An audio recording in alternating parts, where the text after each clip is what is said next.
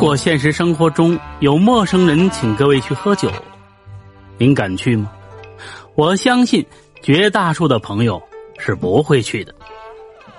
今天主播要说的这则民间小故事中，石匠却是跟着陌生人去喝酒了。结果第二天醒酒之后，直接就把酒给戒了。这则民间小故事情节有些离奇。但寓意就非常的深刻。不要与陌生人走得太近，警惕之心不可无，小心使得万年船。闲话不多说，开始讲故事。话说这北宋年间，济南府有一个姓王的石匠。这王石匠呢，天生胆大，还爱好喝酒，酒量呢很是不小。论喝酒啊，这王石匠在村里那是数一数二的主。这妻子呢，曾经多次劝他说：“你少喝点酒吧，注意点身子。”可这王石匠呢，从来就不听。不过自打经历了这件事之后，王石匠这酒瘾还真就戒掉了。话说有这么一天，王石匠和工友们做完工之后。就在镇上的一家小酒馆，喝了这么一些酒。三更的时候，王石匠开始啊就往家走。荒野小路上，晚风习习，吹得王石匠浑身不时的发抖。这王石匠倒也没在意，裹了裹身上的衣服，是哼着小曲儿，继续前行。小妹妹送我的郎啊。送到了大门东哎，偏赶上这个老天爷下雨又刮风啊！这主播也不知道王石匠到底哼的什么小曲儿，就配上这么几句。就经过这一片树林的时候，此时一片是黑云，将月亮给遮了起来。王石匠觉得这四周漆黑一片。心里有些着急了，正要抬脚是继续前行，忽然发现前方的树林里有亮光在闪上。这谁家呢？啥时候这林子里有人住了呢？王石匠心里啊非常好奇，就想看个究竟。于是呢，他漫步的朝着那亮光处就走了过去。王石匠走近后，这么一看。哎呀，这是一户大户人家，门口悬着两盏大灯笼，刚才的亮光便是这灯笼里发出来的。王石匠朝院子里看了这么几眼，只见屋子里是灯火通明，还有谈笑声传了出来。正当他疑惑不已的时候，门吱呀一声打开了，一个白胡子老头。拄着拐棍走了出来，笑呵呵的对着王石匠就说：“哈哈，年轻人，你与我们有缘分呢。既然到家门口了，那就进来坐一坐呗。我这里呀可有自酿的美酒，年轻人，你不想尝尝吗？”这王石匠啊就爱喝酒，一听有美酒，这心里就开始痒痒了。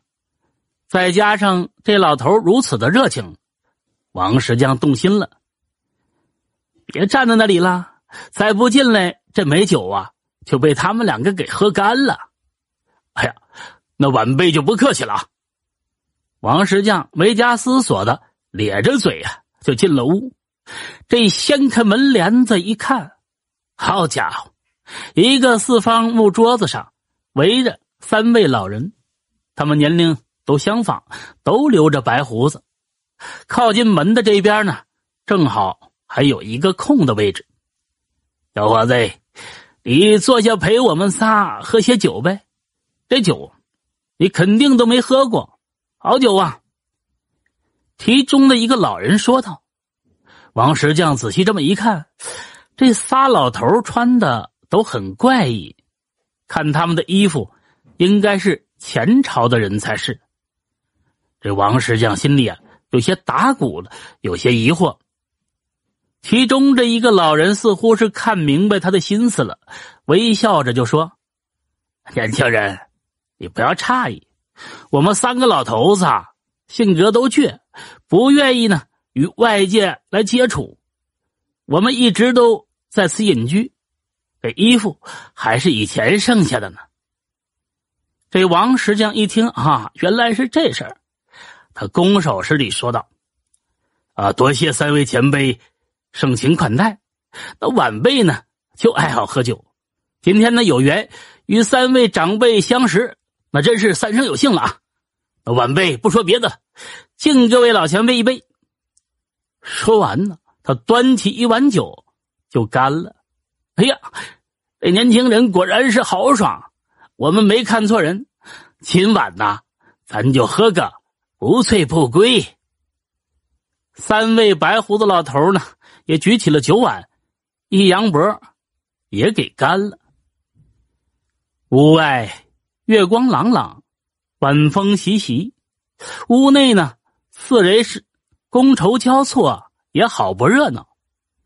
这也不知道喝了多久，这王石匠就觉得天旋地转呢，趴在桌子上就睡着了。三位老人呢，哈哈一笑，随即呢，也消失不见了。清晨的露水从草叶子上面滑落下来，林中传来阵阵悦耳的鸟鸣声。这王石匠抖动了一下身子，微微的睁开了惺忪的睡眼。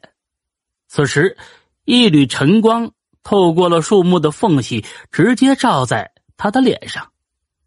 王石匠环顾四周之后，哎呀，心里这么一激灵，那点困意一下就没了。原来呀，他身边正是一个坟头。王石匠赶紧起身，心下就开始思量：这他妈不对劲儿啊！我昨晚明明在一个大户人家喝的酒啊，这房子呢？我咋跑这坟头边上了？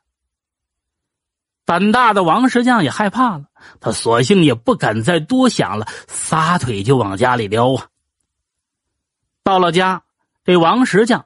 把昨夜里的事儿呢跟妻子就说了，妻子半信半疑的以为他是花天酒地去了，就对他一顿质问。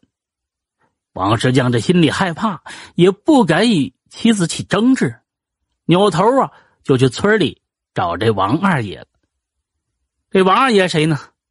王二爷是这村子里年纪最大、知道的事儿最多的人。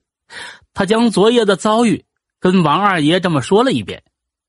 王二爷听到之后，微微一笑，说道：“这事儿啊，你可不是第一个人遇到了。那三位爷不好惹，但凡让他们看上的人，都没得好。你呀，听我的，赶紧把酒给戒了吧。再去坟包那块念叨念叨，叨咕叨咕，磕两个头，赔个不是。这事儿呢，兴许就过去了。这三位爷就爱酒蒙子。”这王石匠呢，一听害怕了，他谢过了王二爷，就去买了酒和黄纸，来到昨夜的那个坟包处，一边是撒酒，一边念叨。